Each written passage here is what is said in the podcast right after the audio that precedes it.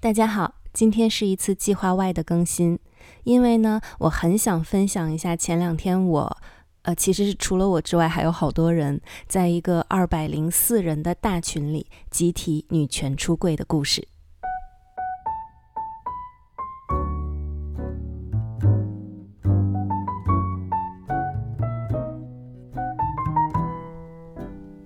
事情的经过是这样的，我最近呢在学心理学相关的内容。然后在上直播课的时候，老师就说了一些观点。嗯，这里呢我不会说老师具体讲了什么哈，因为学员有保密要求。但是呢，这些内容至少在我听起来，对于女性，尤其是妈妈这个角色不太友好，而且对于女性主义似乎也不那么看得上。所以我听了之后就觉得不太舒服，以至于稍稍就听课的时候有些分心，然后一些知识点就没有听清楚。于是课后呢，我就在那个二百零四人的同学群里面去问最后一个知识点说的是什么，同时呢也没忍住小小的表达了一下自己不舒服的感觉。我其实只是抱怨了一句，而且是很轻描淡写，也有点战战兢兢的，因为毕竟是一个二百零四人的大群，大家又没怎么见过面，所以我不敢说太多。因为我觉得，我此时去直接高呼“嘿，我是一个女性主义者”，我觉得老师的观点太落伍了。这个风险无异于在过年吃饭的时候直接站起来和远房亲戚们大喊说：“嘿，我是 gay，我要出柜。”这个啊，就太容易招来一些没有必要的论战。但是呢，我没有想到，我的一句抱怨就像一个神奇的诱饵，迅速吸引了其他的女性主义者。又或者说，至少是对于女性主义感兴趣的大家的关注，然后呢，同学们就立刻的聚拢上来，一开始还讨论了一下课程内容，后来就干脆就女性这个议题聊开了，场面异常的火爆，一度难舍难分，从当天晚上九点进行到凌晨一点，又从第二天的一早持续到黄昏。群里的内容呢，以每五分钟一条的速度持续更新着。讨论主题包含了经典心理学理论中的母亲角色，又到了社会学层面被建构的女性角色，还有对建构的反思，然后再到女性在工作、育儿等场景中的现实困境。其中也有很多人推荐了相关的书籍、节目，还有公众号文章，这些呢我也都会在 show notes 里面去列出来。所以啊，两天过后，我决定把这场讨论中的精华内容梳理成一期节目，以记录这一次难得的经历。本以为呢是一次孤单的女权出柜，却没有想到从四面八方召唤出伙伴，共同完成了一场华丽热闹的当街游行。不过呢，在正式开始之前，我有必要先做出一些安全声明。由于我和培训机构签订了学员协议，不可以透露任何课程信息，因此呢，在这里我不会说培训机构的名字，不会说老师是谁，课程是什么，也不会讲具体的上课内容。下面我所说的一切都只是我个人，还有其他同学对于一些经典的女性议题的感受，然后引用的理论也都是经典心理学的理论，和课程没有关系，好吧？那我们开始吧。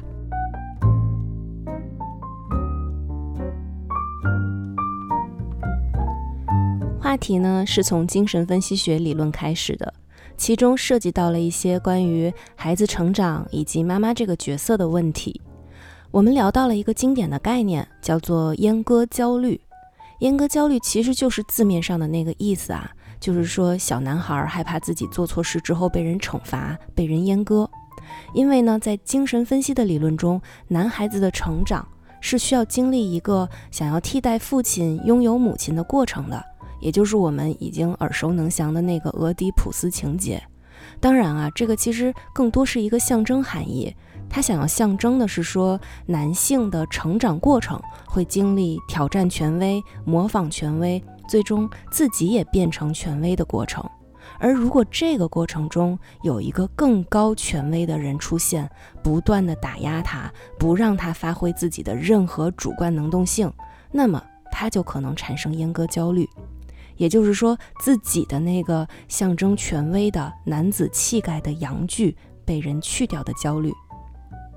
而这个理论中呢，妈妈的角色是至关重要的。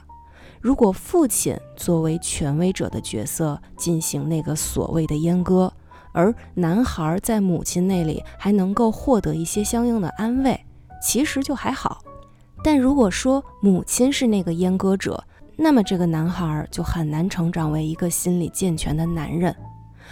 好的，理论就是这样哈，咱就是说，你觉得这个理论合理吗？一边呢强调女性的伟大和影响力，一边又说妈妈在阉割孩子。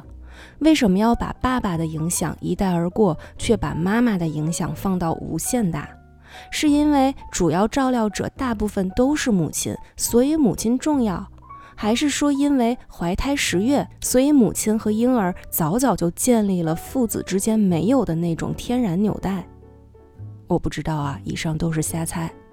所以呢，群里的伙伴们分析来分析去，最后相对认同的结论是说，坏妈妈的形象其实就是故意被塑造出来的。这样呢，妈妈们就成了所有问题的背锅侠。我们没有特别严谨的学术推论，但是这整件事儿背后的逻辑却是显而易见的。因为妈妈对孩子的成长最重要，所以女人就好好在家带孩子吧。因为妈妈对孩子的成长太重要了，所以任何闪失都是妈妈的养育过失。群里的一个同学呢，在他自己的文章中写道：“不知道从什么时候开始，所有的舆论都在暗示着妈妈们，每一个名人背后都有一个好妈妈。孟母要三迁，欧姆画嫡教子，岳母要赐字，奥巴马的妈妈单身，但也同样很励志。”没有人管妈妈们迷不迷惘、困不困惑、适不适应，而全世界的舆论只负责震耳欲聋地告诉他们“为母则刚”。可是啊，“为母则刚”这个词也是一个很吊诡的词，什么意思呀？“为母则刚”，不为母就弱喽？不瞒你说啊，经典的心理学理论里面还真的有这个意思，就是女性只有生了孩子之后。才会获得真正的人格稳定。先别生气啊，先容我解释一下为什么会有这样的说法。这个呢，其实会涉及到刚刚讲到的阉割焦虑的另外一半，也就是女性成长的过程。嗯，基本上是这么说的啊。女性的成长呢，比男性更复杂，也更艰难，因为男性只需要认同父亲即可。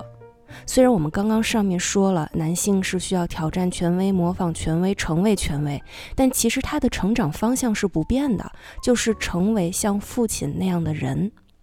而女性的成长呢，却更艰难，因为她需要经历先脱离母亲，认同父亲，然后发现，哎，自己跟父亲的性别不同，于是呢，就再次重新认同母亲，这么一个迂回的过程。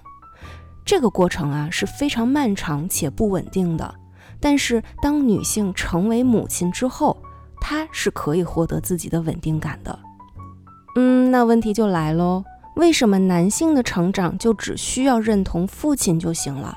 男性为什么就不需要先脱离父亲，认同母亲，最后再认同父亲呢？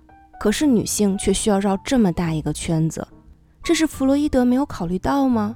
是经典理论中真的有逻辑漏洞吗？还真不是，这涉及到精神分析理论中更深更浓的。你说性别不平等也好，爹味儿也好，厌女也好，总之就是有这样的成分。其中一个同学啊，群里的同学，他有提示到，在厌女的第二章中就包含了对于精神分析理论的解读，大致意思是这样的。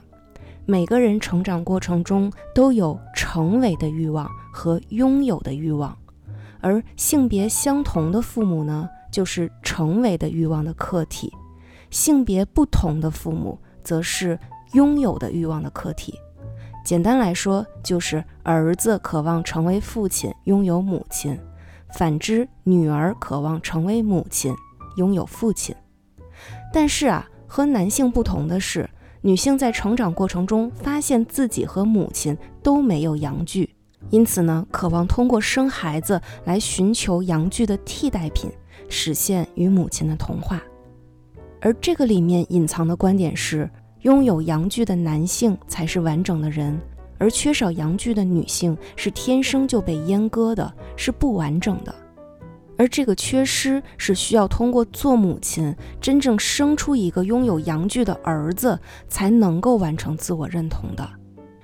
其实，在现代语境中，仍然有很多类似的说法，比如说，女人做了母亲，人生才完整，而背后隐藏的，其实也是女人天生不完整的意涵。除此之外呢，也有同学从男性成长的视角，再次补充了对于这个问题的理解。他是这样说的。因为男性是主体，而女性是被客体化的欲望角色的存在，所以男性不需要认同母亲，他们只需要认同父亲就可以了。但是女性是做不到的，女性想要脱离母亲去做和父亲一样的主体，但是由于生理结构不同，最终只能退而求其次，成为和母亲同样的客体角色。这就有点像志怪小说中的狐妖一样。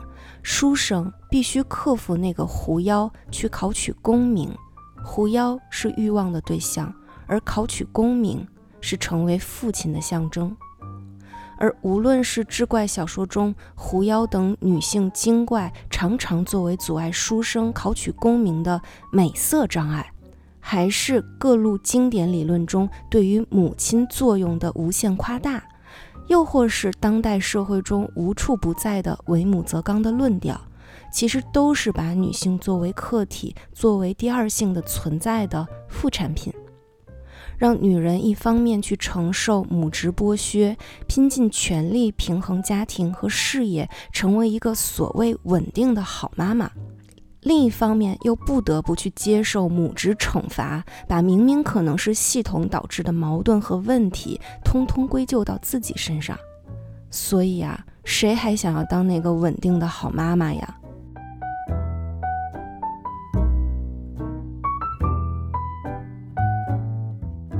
关于妈妈这个角色啊，能说的实在是太多了，因为女性从小就是按照照料者的角色去培养的。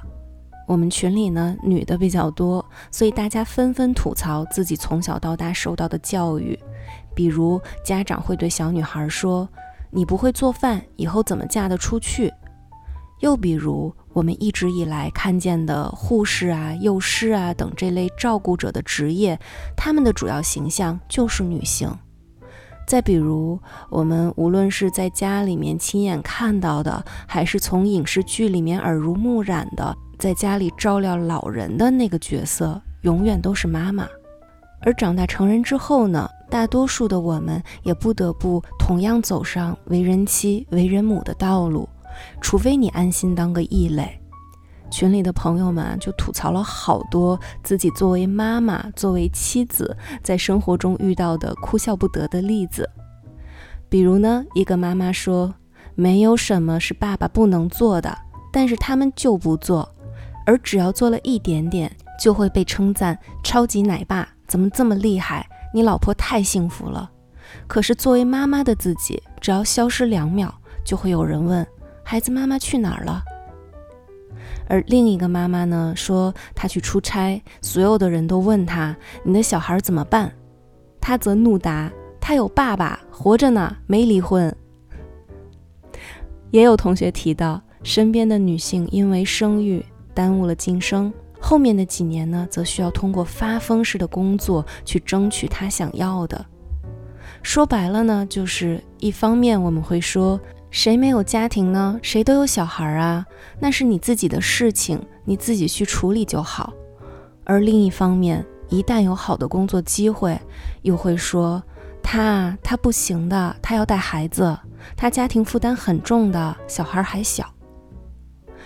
甚至呢，也有同学提到，有的人啊会采取策略性离婚，因为当还在婚姻里的时候，爸爸压根儿不管孩子；但是离婚之后，爸爸害怕失去孩子，育儿时间反而比之前更多了。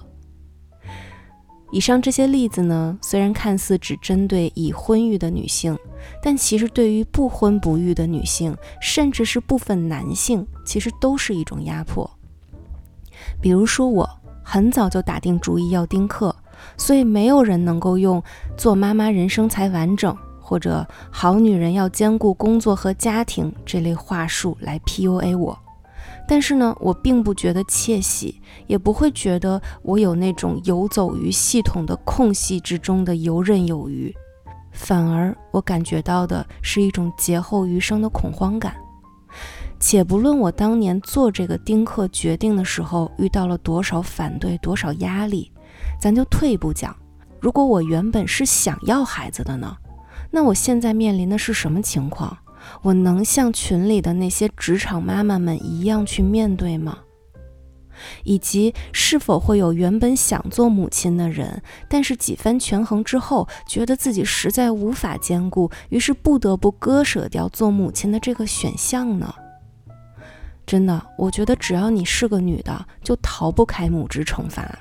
你或许可以做一些决定，不去正面迎接这些压力，但这些决定。哪怕你是自愿的，其实也是你的一部分权利的舍弃。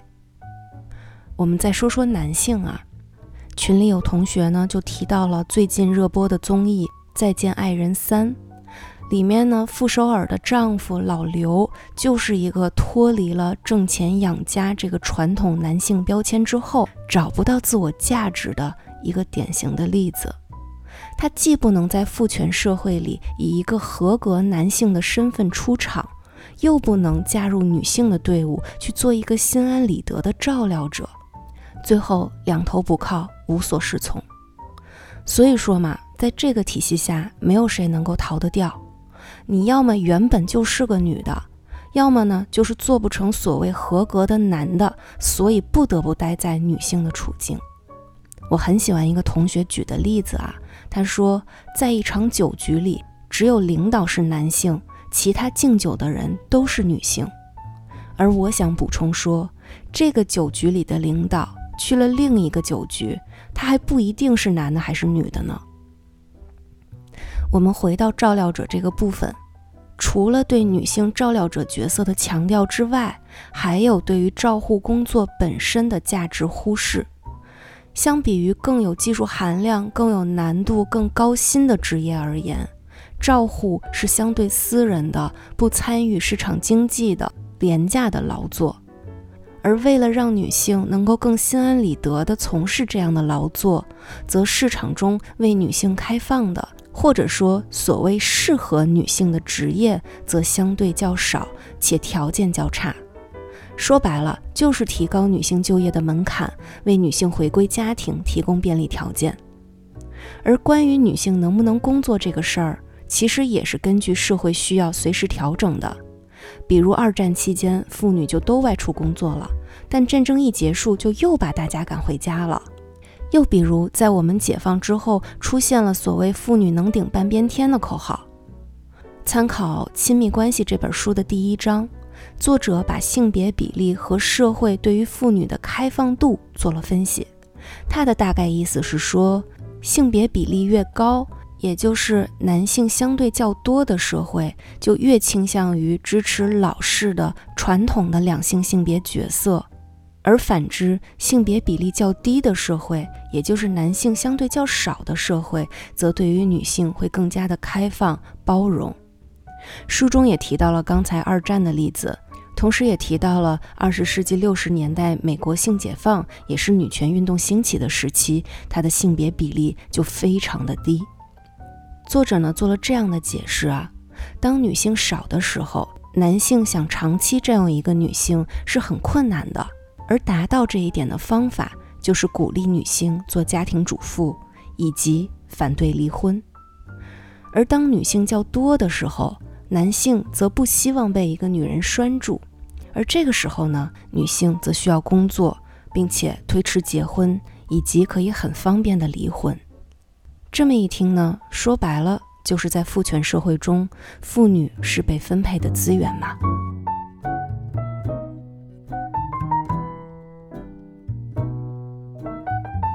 所以怎么办呢？我觉得作为普通人啊，至少有两点是可以做的。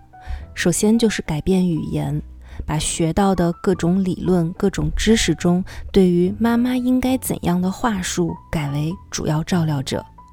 别小看这一点点的变动，这其实是帮助女性从潜意识里摆脱母职惩罚的一个重要举措，至少可以稍微松绑一下。聊到这里呢，群里有一个同学特别可爱，他直接就发了一张照片儿。这个照片很明显就是他在育儿早期看的书，书名叫做《这五十五句话妈妈不要在孩子面前说》。我都能想象到一对新手父母拿到这本书之后可能的反应。妈妈一定是认真研读、用心学习，而爸爸大概连看都不会看，会想当然的认为，反正书里也没有教爸爸应该怎么讲话嘛。而如果这本书的书名改成“这五十五句话，父母都不要在孩子面前说”，情况又会是怎样呢？我想爸爸至少会翻一下吧，而妈妈也无形中多了一个伙伴，知道育儿是需要大家一起来完成的事情，而万一有哪里没有做对，也是妈妈和爸爸需要一起承担的责任。关于语言的改变，社会上其实也是有很成功的例子的。比如之前我们说的老年痴呆，到现在呢，大部分人已经都不这么说了，而是更习惯地称之为阿兹海默。这其实就是通过语言去病齿化的一个很好的动作。除了语言这一点之外呢，我觉得还有一点就是要提升身为照料者的价值感。这个可不是光说说就算了的哦，是需要用行动来表示的。当然了，从社会结构层面呢，我们是很难去撼动的。但我觉得可以先以家庭为单位去做出一点小小的改变。以我个人为例子哈，我现在是离职在家的，但是每天早晨会给家属做早餐，而他呢，对于这个早餐他是要付钱给我的，也不多，就十五块钱。偶尔他忘记给了，我还会追着要。而且这个是我们家的传统。有一段时间，他赋闲在家，他来负责做早餐。那个时候，我也会给他钱。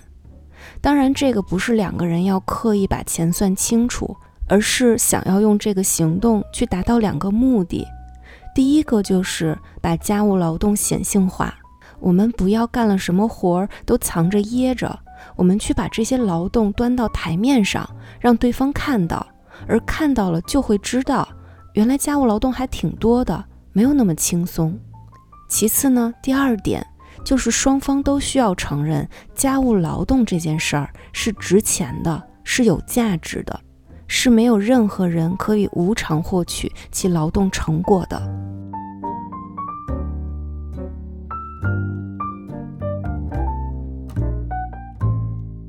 最后呢，我想说一个小问题。那就是当一个看似理中客的男性非常彬彬有礼，但又明确表示出对于女性主义的某些态度的时候，我们到底应该怎么理解？回到群里这番讨论的起因，那就是我们直播课的老师说了一些稍微有一点刺耳的话，然后我在群里抱怨了一句。一方面呢。我很庆幸有老师这样的男性，毫不掩饰自己对于女性主义的不屑，这比担心自己不够政治正确而把内心想法隐藏起来的人更能够让人保持清醒和警惕。而另一方面，我又觉得还是假装政治正确的人多一点更好，至少他们还会顾及这件事情，还会担心自己做的不对被人指摘。而如果连忌惮都不需要，在一个绝大多数都是女性的行业里，在百分之八十都是女性的学员面前，仍然觉得这事儿无所谓、不值一提、没必要聊，那我们的路可能就真的还有很长。同学们的反应呢，也很有意思。一开始大家探讨这件事儿的时候，还比较克制，会站在老师的立场去分析。也会说应该尊重人有不同，尊重老师也有他自己的观点，这些当然都没有问题啊。但是这背后隐藏的事实是，我们当然也包括我自己，都是害怕冲突的，害怕在一个正规场合下，有着老师学生这样绝对权威的关系中，暴露自己的愤怒。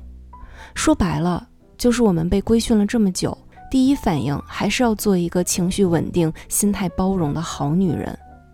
当然了，后来我们在自己的同学群里还是聊开了，有争论，有思辨，有活生生的例子，这样无所顾忌的讨论真的非常珍贵。后来呢，当有人无奈地问女性要如何自洽后，有位同学给了一个很戏谑的答案，我特别喜欢。他说：“我不要自洽，我要战斗，一人一杀。”我也很欣赏另外一位同学朋友圈中的一段话，嗯，我想引用这段话作为今天的结尾。他是这样说的：“在我心里，对个人来讲，稳定和谐只能算是中性词，不是什么褒义词。”因为人的心智往往是在冲突中、在矛盾中、在困境中一步一个脚印地成长起来的。如果一个人没有经历过分离的痛苦、独立的迷茫、自行决策带来的彷徨，那么这个人的心智也谈不上多么健全。所以，去他的稳定的妈妈，勇敢的做个疯女人吧。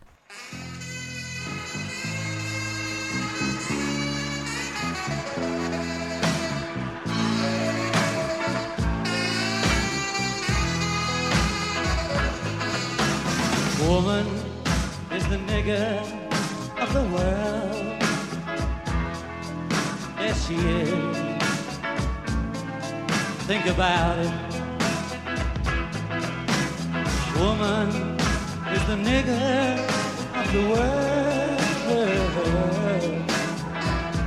Think about it. Do something about it. We'll make her paint her face and dance. She won't be a slave. We say that she don't love us. If she's real, we say she's trying to be a man. By putting her down, we pretend so hard that she's above us. The woman is the nigger of the world. Yes, she is. Don't believe me? Take a look at the one you're with. Woman is the slave of the slave. Ah, yeah. If you believe me, you better scream about it. Woo-hoo.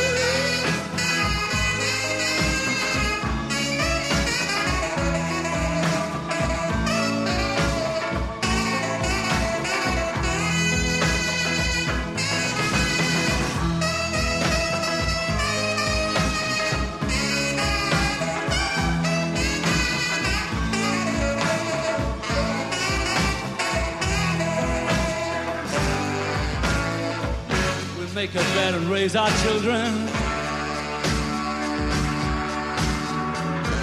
Then we leave a flat for being a fat old mother hen. We tell her home is the only place she should be.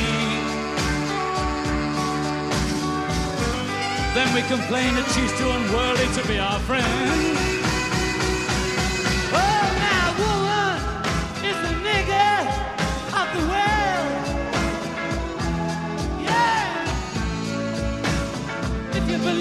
Take a look at the one you're with.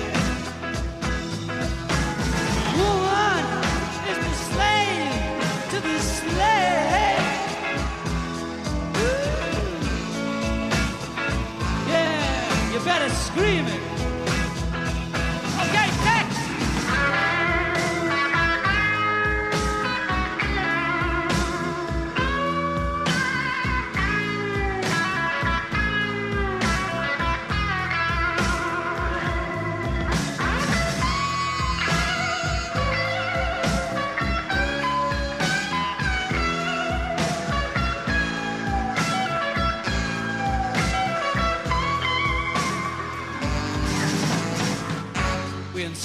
Every day on TV.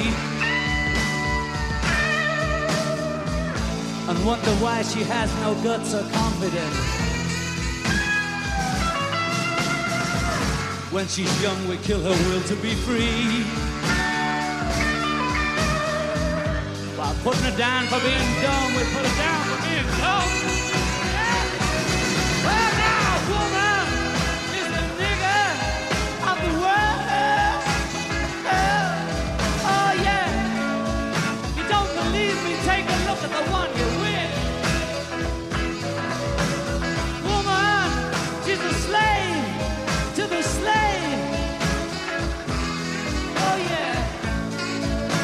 you believe me, you better scream all about it.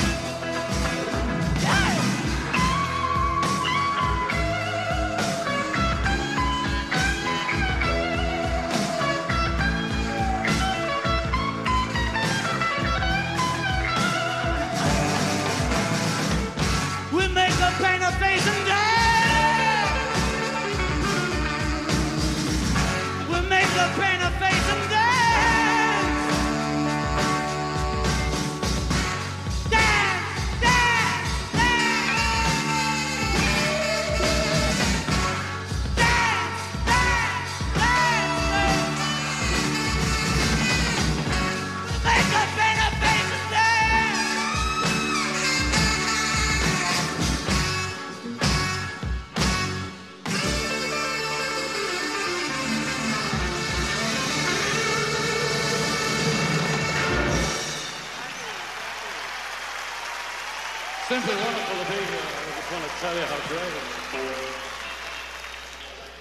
somebody shouting Ringo?